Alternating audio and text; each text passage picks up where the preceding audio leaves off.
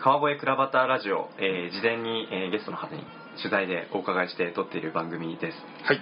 今日はですね、えーピアニスト兼作曲家のはいまさきくんまさきまさきまさき合ってます合ってますくんつけていいんですかいやいいですいいですかまさきくんの、えーご自宅兼楽屋にお伺いしていますまさきくん今日はどうぞよろしくお願いしますよろしくお願いしますまさきくんはおそらくこの川越倉端会議初めて聞いたしそうですね来たこともないしで Facebook で見たのが初めてですそういうことですねで多分きよく来られてる方たちでお知り合いの方はもしかしたらあんまりいらっしゃらないんじゃないかなとそんな風に思っていてでそうするとリスナーの方がじゃあまさきくん今回どういう接点でゲストに来たのみたいな多分思うんですよはいで、まあ、それは何かっていう話をぜひ皆さんにシェアしたいんですけど実は去年去年でしたっけあれ去年の12月ですよ冬ねですねはいクリスマスの時期あそうだそうだそうだ僕が路上で、えー、ナンパをしました 何の話だって話なんですけど本当 そういうことですはいあの正木ナンパして君いただきましたしてさせていただきましたまああど男同士の会話なんでこの辺にしておこうかなと思うんですが、えー路上ライブやってたんですよねそうですあクリスマスの時期で、はいまあクリスマスソングを麻布の街に届けてたっていういやーもうそのそのワードだけでそういえば聞こえはいいんですけど実際は午前中に仕事で演奏があって、うんあまあ4人5人ぐらいの編成で、えー自分の楽団で、えーうん子供コンサート本当2歳以下のあもうバブちゃんたちがと親親子コンサートみたいなえー親子で聴けるようにそれでクリスマスソングを届けてて、はいで午前中に終わって麻布の街はおしゃれだったので、うんまあ帰りにちょっと演奏して帰ろうよっていうので、本当初めて路上やったようなあそのメンバーでもちろんそうだったんですねそれでまあ路上でノリでやって、うんうんそしたらまあみんないい人たちで、はいまあ、曲もクリスマスソングなんで、うんまあ集まってくれて、うんまあ、いい時間を過ごした瞬間にまあ出会ったみたい なそうですね僕も近くで、えーあの日ね確か朝ヨガやってたんですようんヨガの なんかイベントかなんかがあってへー芝公園かなんかで東京タワーだ東京タワーの下かなんかでそそれれでもすごい話ですよ帰り道おしゃれなテクテクあのもったいないから麻布十番あたり散歩して帰ろうかって歩いてたらなんかめっちゃいい感じのクールな楽団に出会ってしまって多分ちょっと珍しいんですよねフルートとパーカッションハンドパンサックスギターだったから、はい、まあ、弾き語りの路上とかが多いに比べうて、ん、確かに珍しい目のそうですねやっぱり目を引いたのはハンドパンっていうんですうかんうんあの珍しい珍しいですよねどんな楽器なのと思いながらなんかクリスマスっぽくないんですけどすごくクリスマス感がうんやっぱ聞いててワクワクして思わず立ち止まっちゃったんですよあれね人気なんですよあ人気ですか実際叩かせてくれたんですもんねそうですそうですああーれ気軽にできる楽器なんであそうなんですね誰でもできるっていうそうであれもそのメンバー全員いたわけじゃないんですよねあの日ねそうですね10人ちょっとはいてメンバーその中うのん4人ぐらいがいたんですよね、楽団に名前があるんですよね音楽ピクニック楽団っていう楽しい名前がありますすごいなんか可愛くてあの親しみやすいはい名前ですよね、結構そう思います、はいあのそれそれも由来があってあはいまあ、ざっと言うと学生時代にあの公園でいろんな楽器を持ち寄って遊ぶのが好きで、へえそういう遊びをしてたんですよ単純になんか楽器できる人をはい航空公園とかに集め て広いすげえローカル感いいですそねれでセッションするみたいなえで網だくじ作ってはい誰と誰が組んで、うで1曲ずつ披露するみたいな練習時間設けてみたいなわおそういう遊びを公園でしててそれの遊びのうちの名前を音楽ピクニックって自分で名付けてて、うんうんピクニックしながら音楽しようみたいなそれで LINE グループみたいなのをあの音楽ピクニックって名前でやってて、はいそれをまあ形にしたのが音楽ピクニック楽団ってすげえその音楽ピクニック楽団の路上ライブに出会ったのが我々10去年の12月そうですだったわけですよねああれが最初で最後ですね路上やったのはあそうですか一回もやったことないですねで実はその日夜クリスマスパーティー僕らが開催してたんですよ、うんでたまあもうなんか勢いであの呼んじゃおうと思って、話してたら川越にそのご実家があるって、まあ、富士見野なんですけど、うん川越の方にルーツがあるって聞いて、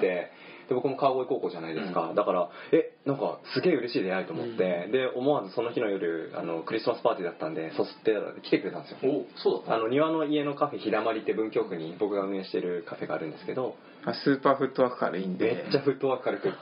基本的にどこでも行けるっていう最高でしたよでクリスマスソングをもう一度そのカフェでうんクリスマスパーティーやってる時に聴いてくれて、でその場の人たちと一緒にやったりとかうん歌ったりとか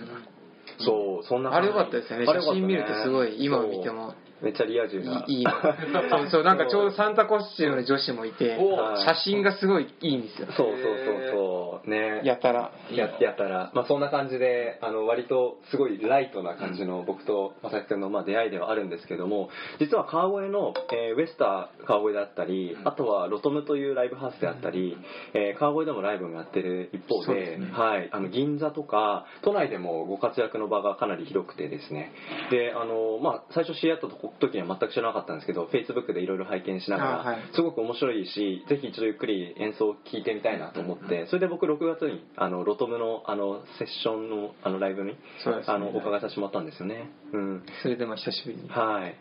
で普段その銀座っていうのは毎月固定でやってるお店が2つあって、うん毎週やってるお店とあとまあ毎月23回ぐらい出てる、うんまあ、東急プラザ銀座の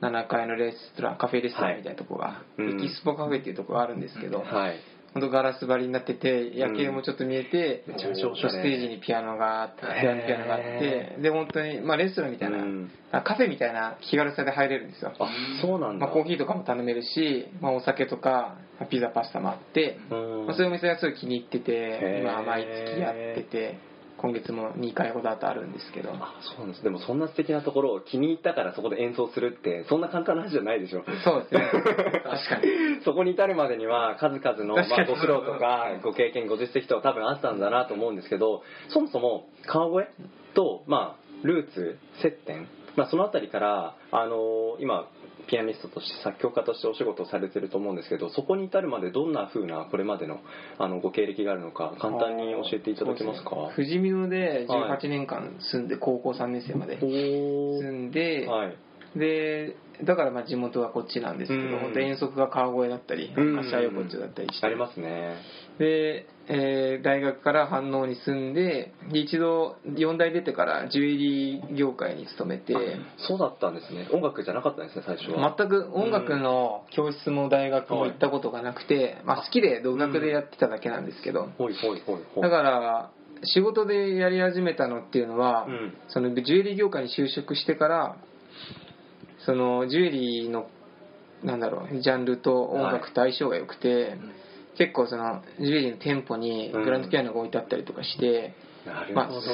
その横浜店とか自由が丘店のおしゃれな街の店舗にはピアノが置いてあって、へーでその入社するときに希望したんですよ自由が丘店に行きたいって言って、あピアノがあるからすもごうい弾いちゃおうって選び方弾く気満々で本当は飾りであるだけなんですけどでそうやってまあアピールしてたら、うん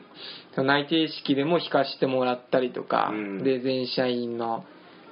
前で弾けることを、うんまあ、知ってもらってへーそこから始まってそしたらもう入社してすぐですね5月か6月にちょうどその自由が丘店の15周年パーティーがあって、なんとすごいいいタイミングいいタイミングがあってもう弾かしてもらってでそれが初めての仕事あ本当に、まあ普通に会社員としてうん勤務しながらも演奏するっていう意味で、まあ、初めて仕事としてやったというか、うん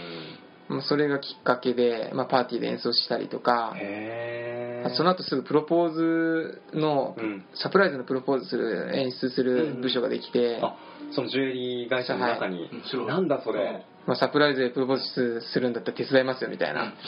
それの演出する部署の、まあ、自分も関わりたいっていうのを言って、で一組目のカップルを担当して、うんそれで演奏当日の演奏の演出だったりはーそういうのもやってう、んだから徐々に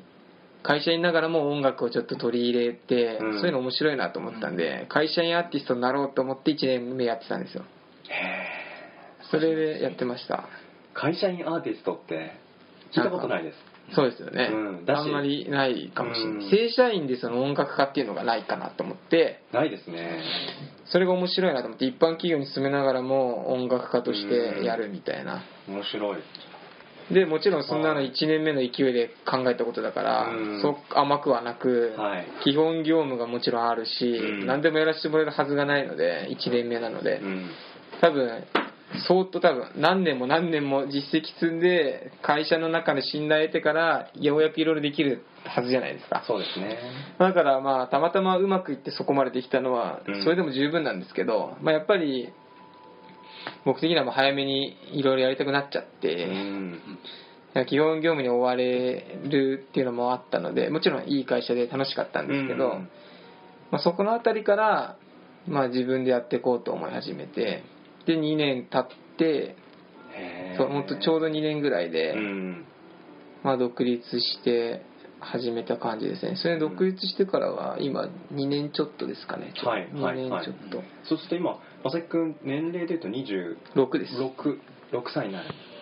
らもう1年目は、はい本当まず作品集を作るところから始めて名刺代わりになるような、うん自分で音源バーって作ったんですよ歌物の CD ピアノ、うんソロの CD で、まあ、歌も作れるしヒーリングとか BGM も作れますよってことで2種類、はいまあ、あるんですけど、はい作ってそれをもとにまず地元でえー披露会したんですえー地元っていうのみはまあ、一応水大台のはいライブカフェみたいなとこあって、あるんですねまあ、そこ借りて知り合いのお店だったんで、うんうんうんまあ、そこでまあまず身内を集めての、まあ、こういう活動していきますみたういんうな、ん宣言してはい開始まあ、あんまり多分その時宣言できてないですけどね、うんとりあえず作りましたみたういな、んでそれがきっかけで今やってる銀座の毎週やってるお店あそこがきっかけそうだったんですよなんとその CD をあ持ってってくれた友達中学の友達がへ家で流してでその父親が行きつけの銀座のそのお店に紹介してくれたんですーよ、へーそのお友達のお父さんかなり粋ですねそうですねなんか大人の隠れ家みたいなとこで銀座のでそこい紹介してくれたんですうよ、んそれで今もう続けてそれで今もだからもう2年ぐらいずっと続けてて、うんでそこが初めての取ったお仕事かなすごい抜けてからは、うん、これぜひあの、まあ、倉端会議に来てくれて、まあ、せっくんとフェイスブックつながったらフェイスブックでねあのあいろいろはい銀座のプラザの、えー音楽ピクニック楽団の演奏のシーンとかよくあはい流してくれてますよね、すごい気になってるんですよあれも一回来てほしいですね行きたいですね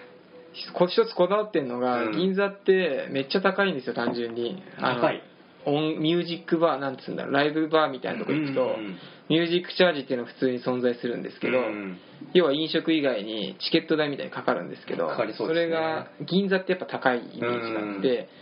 まあでもどこも、まあ、2500円以上3500円4500円、うん5000円以上ぐらいしちゃうんですよ、しそうですねそれとも気軽に弾けないなっていうのは正直あって、まあ、好きな人はいいかもしれないですけど、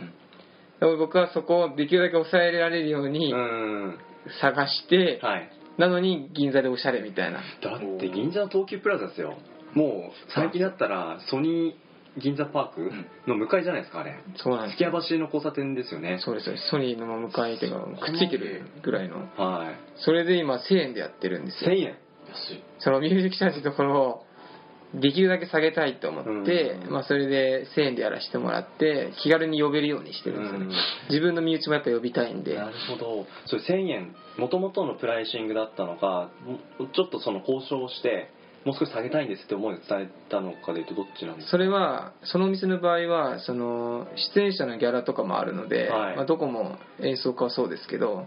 そこでもちろん自分たちのなんだろう活動活動のためというかそのギャラを増やしたいんだったら、うんそこを増やすっていう単純な計算なんですけど、あなるほどどのお店も、うんでもそこを一番最低にしてるっていう、うんもちろん増やそうと思えば全然3000円とか4000円とかでできるんですけなどほ自分たちで決められるわけなんですねで決めて、まあ、僕は一番最低にして、うん気軽にはいできるように、聞けるようにしたいなと思って、面白いですね何が面白いかっていうとあの僕ロトムに一度行ったって話したじゃないですかで僕音楽自分演奏できないし、えーたくさん音楽詳しいわけでもないんだけども、まあ、正木君のあのセッションだったら絶対面白いだろうなと思って行ったら、まあ、もちろん面白かったんですけど、なんかどういう面白さを伝えようかしてってるとかすごくよく伝わってきて初めての人でも楽しい時間だったなっていうふうに思って帰ってもらいたいっていう気持ちが至るとこであの見て取れるんですね、でその話とこの1000円のプライシングするっていうところの思いっていうのがすごく近いんじゃないかなと思って、音楽にあまり関心ない人でも、えー楽しんでもらいたい気軽に楽しんでもらいたい音楽の敷居を下げたいなんかこういった思いがなんか演奏の中でもしかしたらあるんじゃないかなと思ったんですそうですねいつも逆の立場になったらのこと考えるので、うん自分があんま興味なかったりそこに別にお金をかけたくないなっていうへー価値観の方なんですよ、うんそういう入場料とかっていうのは、うん例えばプール夏にプール行くのも、はい高い入場料のとこより安い市民プールでいいやみたいな、うんだからそういうのもあったりとかして、はい内容が良ければいいやみたいな、うんだから音楽もそそういう風にしたっていうのはあります、うんでも結構難しいんですよ、うんその、うんある程度価値をつけるために常に高くしておいた方がいいような考え方もあるんですけど、うん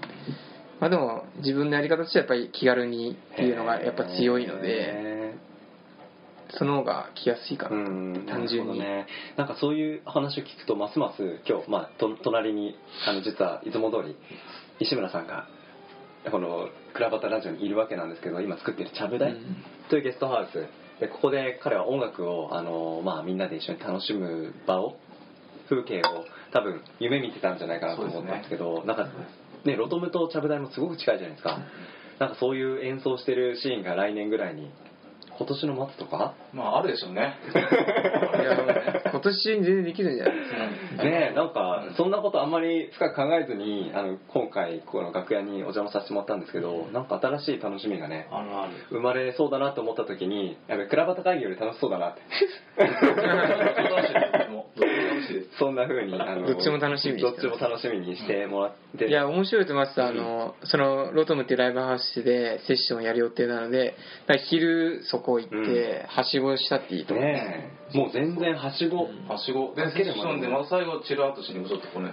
そうです。ねでまあ今日とちょっと泊まってくみたいな感じでうんそうそうそうちゃぶ台泊まってくお客さんがいてもああそれはいいですいねいかもしれないし、うん本当に、ねせっかくわざわざロトム、まあ、もしかしたら都内から来てくれうんる方もいるかもしれないんで、泊まれるっていう告知もしとけばいいんですよねそうそうそうそう実際観光地なんで、うんそうそうそう。次の日休みの人この流れ面白いでいやその流れ面白いですねで見れる朝カフェとかで最近マップ作ってたりしますよね、川越ってうん氷川神ああり社ますさんが、えっとなんか作ってるマップとかあるんでじゃあ朝あの翌朝それで楽しんで川越をあの後にしてもらえたらみたいな、いいと思いますこのセットはすごく面白いじゃないですか、うん近いしぜひやってください、うんやりますやってくださいやいりや全然できます、うん、すごい決まった。クラバタよろしくあ握手をして昼にアコースティックセッションして、うん夜ががっつりのうんサウンドでやるんで、いいですね面白いお願いしますなんかやっぱりその音楽の敷居を下げるっていうとこと音楽で人がつながっていく先にやっぱりいい景色がたくさんこれまでもさっき見てきたんだろうなというふうに思うんですけど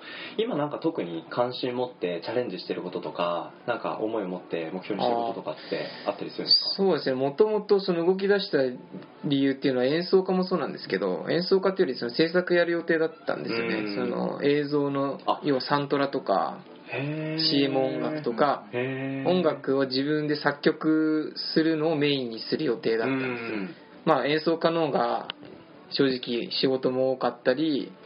えーいろいろいけるっていう意味でどっちもやってるんですけど、うんだから今後のことを考えるとその制作を強くしていきたいと思っててだからつい最近も絵本書くデザイナーさんとコラボして、はい絵本のスライドショーの音楽担当したりとか、へーまあそういうとこから始めてるんですけうど、んあと WebCM とかだったら担当したりとかしててだからもう近い将来そのテレビ CM とかドラマ映画のサントラをできるように動きたいなと思ってうんうんまうんなるほどなんかその話もあの今後の展開楽しみだなと思ったしあと今日冒頭旅す、あはい旅をしながら、まあ、その音楽かける旅であのやってみたいってことがなんか終わりのようなお話もやっありましたぱあよりねましたねずっと埼玉に引きこもってたんでうちょっといろいろ行ってみたいなとんでちょっと路上ライブをやった時も思ったのとうが、んやっぱり路上ライブやったおかげでこうやってうん出会ってるのもあるし、確かに確かに、うんでそういうのがが旅でも絶対あるなと思って、そうですね実際にその今やってる依頼受けてるやつとかうも、ん路上で知り合ったやつとかあるんですよね、マジですかそのだ今度ダンスパーティーの生演奏も頼まれてるやつも、うん路上でおば様に話しかけても らって名刺交換していや本当に正木君の SNS 面白くてたまにストリートピアノとかって言って、うんうんうんあの道にピアノ置いて演奏して、なんかすっごいチャカチャカ楽しそうにねえそうですねね、そんなお話とかもう音楽の話かける人とのつながりっていうのは話がねうん全く尽きないんですけど好きなんだもっと聞きたいなはい、で実は今我々撮ってる後ろにですね、まあ、ピアノがあったりギターがあったりいろんな楽器がもう世の中にある楽器の種類大体ここに揃ってるんじゃないかっていうぐらいのラインナップなんですけども、まあ、このラジオ番組、あの自由に撮れるのでちょっとだけ演奏してみたいなと思ってるんですけど無茶ぶり大丈夫ですか全然大丈夫ですよすごいですよねまさか聞いてくださってる方こんな展開を予想だにしていないんじゃないかと思うんですがマサキ君の部屋はですね大きなディスプレイが一つあってこれ何インチですか52インチぐらいこれはめちゃめちゃ大きいですねこれ55ですね55で55で、はいえっと目目悪いんでちょっ とでかくないときついんですそうなんですねでピアノもあるし電子ドラムもあってギターがこれ全部でなんか10本ぐらいないですかいっぱいあるんですよねでトランンペットもあるしサックスもあって電子ドラムサックスもありますねはい、そんな形なのでこれは演奏してもらわない手はないなと思ったんですけどこれなんかリクエストとかしても大丈夫なんですかじゃあなんか一通りせっかくだからあ鳴らしますはい例えばこのギターはすごい年代物でこれアコースティックギターですよねなんですけど、まあ、チューニングしてないから申し訳ないんですけど、結構いい響きがはい結構綺麗なんですよ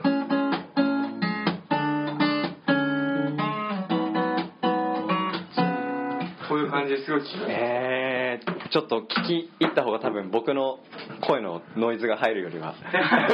いやもう喋りながら行きましょう本当にあこれエレキバイオリンって言っエレてキバイオリンなんて本もの来があるんでつすなねげてやるんですけどはいでこれも結構生の音でもこんぐらいは出るはい結構出ますまあこれもチューニングしないから弾けないんですけど いや弾けてますよこれでこういう感じうでん楽器ツアーしますか、でピアノはい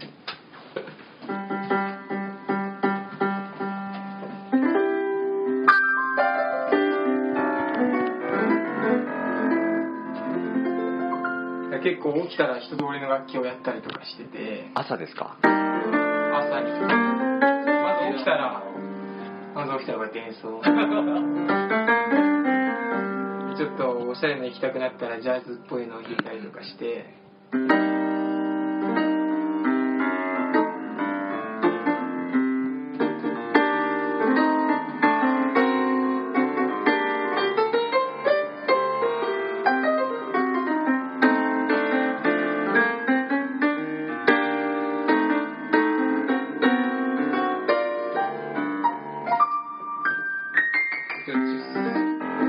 適当に鳴らしてますけどいやいやいや朝からこんな目覚めがね目覚めでこんな音楽聴けたら超幸せなそう一日綺麗な曲とかでも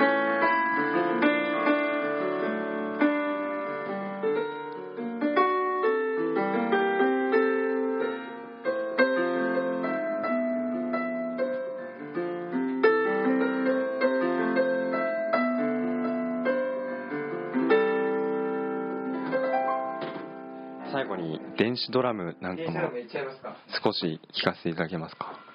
これも電子ドラムは音拾いづらいですかねいや意外といけると意思う外といけますかこれはまあ普段は結構ヘッドホンでガンガはンいしてやるんですけどね、結構がっつり出ま すよ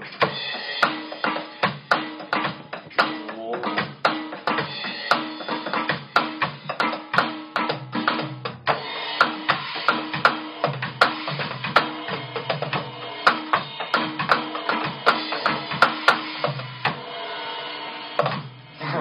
ごい拍手拍手拍手すごい楽しいちなみにここあのた普通のおお家 普通にあのまさきくんのお家ご自宅なんですよねはい上の方と隣の方はあの、まあ、ちょっと我慢してもらう必要がまあというかもう基本的にヘッドホンでははいできる楽器ばっかで今やったやつもエレキギターと電子ピアノと電子ドラム全部ヘッドホンでできるんでへへー今そのラジオのために音出しましたけど、はい普通は全部生音ではやらないのでそうですかそうするともう全然テレビの音より小さくておお意外といけますよ電子楽器すごいなじゃあ最後に今セットしてもらってるのがこれがこれはサックスでめちゃめちゃかっこいい色してません、うんこれそう実はこれ逆に入門用っていうかおもちゃなんですよあそうなんですかなんかサックスって普通45万じゃうん買えないっていうか、うんこれ45万ぐらいで買えるやつサッをクスって皆さんあの金ピカな色をイメージするじゃないですかこそうれ、ですねあの青何ですか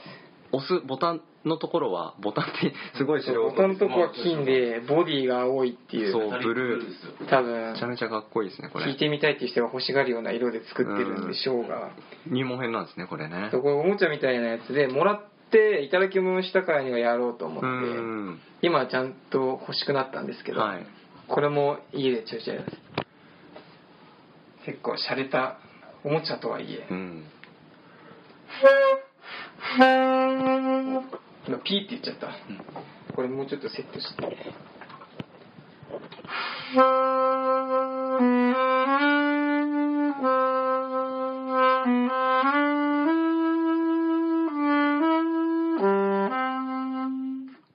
結構洒落たいやめっちゃ雰囲気出ますね西田さん拍手してください下手くそで申し訳ないですえー、いやすごい楽しかったで刺まあ身必死だったわそうですねちょっと聞いてくださる切ってる方を置き去りにしてないか僕撮りながらすごく心配だったんですけどええうちらは楽しんでるからね はいあの一番楽しんでるのは僕と西拓さんっていうそれで皆さんも一緒に楽しんでもらえたらいいなってそんな回にあのしてるんですけれども今回ですね9月18日倉端会議第7回ということでこれまあ毎回テーマを決めてるようで決めてないようでまあゆるく決めたりするんですけど今回まあ組み合わせるとか掛け合わせるとかこういったあのキャッチコピーの中で何かお話しいただきたいなと思ってまあそしたらまあたまたままさきくんあの来ていただくんですけどこうやって楽器をいろいろ組み合わせたり掛け合わせたりあと人ですよね毎回そのセッションする人も変わったりとか聞いても人も変わ人聞いてくださる方も変わるじゃないですかなんかそうすると同じ音楽でも毎回毎回違った気づきとか面白さとはかいどんどんどんどん出てくるのかなって思うんですね、そうですなんかこの辺りで今回倉端会議で何か少しお話しいただきたいなそんな風に思ったんですけどなんかまあ初めてですしどんなお話ししたらいいのっていうところもあるかと思いますがなんかこの音楽を通じて、まあ、今後の自分の関わりにつながるようなところで何か皆さんに聞いてもらいたいお話とかってなんか今お持ちのものってあったりしますかそうですね。いや、いやみんな、逆になんかいろんな音楽にあんま携わらないというか、関わらない人たちに、音楽のひ普段どういう時に必要と感じるかとかを聞きたいですね。うんで、あとは自分がやってることもちょっとお話しして、はいそれに対しての、まあ、意見というか、うんなんならアドバイスとかもしてもらったりとか、えそういうコミュニケーションをする場ってあんまりないので、はい普段ってやっぱステージでパフォーマンスして、お客様に向けてやるっていう、まあ、ある程度一連の流れなので、単純にその活動内容の、はいそういう意見交換みたいなのがでんきたらなと、あぜひなかなかそういう機会がないというお話だったのでもうそういう機会にしてしまっていただけたらなと思うのでで、まあ、もしかしたらこれはまだ相談ですけど、まあ、一つ楽器をちょこっと持ってきて簡単にそうですね弾せっいていかたくだいなてので、ような感じにしたいなと思うので、まあ、今あのいろんな楽器聴いていただきましたけど生であの聴く機会もしかしたら取れるかもしれないのでぜひ楽しみにして来ていただけたらなと、そんな風に思いますぜひ音楽ピクニック楽団の仲間の方も何人か来てくれたらねはい嬉しいですけどまあ遠いのでああの川越ね遠いのであのご都合良ければって感じですね、うん確かはにいそうですねじゃあ改めまして今回は朝日くんよろしくお願いしますはい、川越倉端会議7回、えー組み合わせる掛け合わせるというテーマで9月18日の、えー7時30分からですね川越角屋酒店西川越の、えー駅から徒歩5分のところで開催予定になっております、えー皆さんご都合合わせの上お越しいただけたら嬉しいですよろしくお願いしますまさきくん今日はありがとうございましたはい、ありがとうございますよろしくお願いします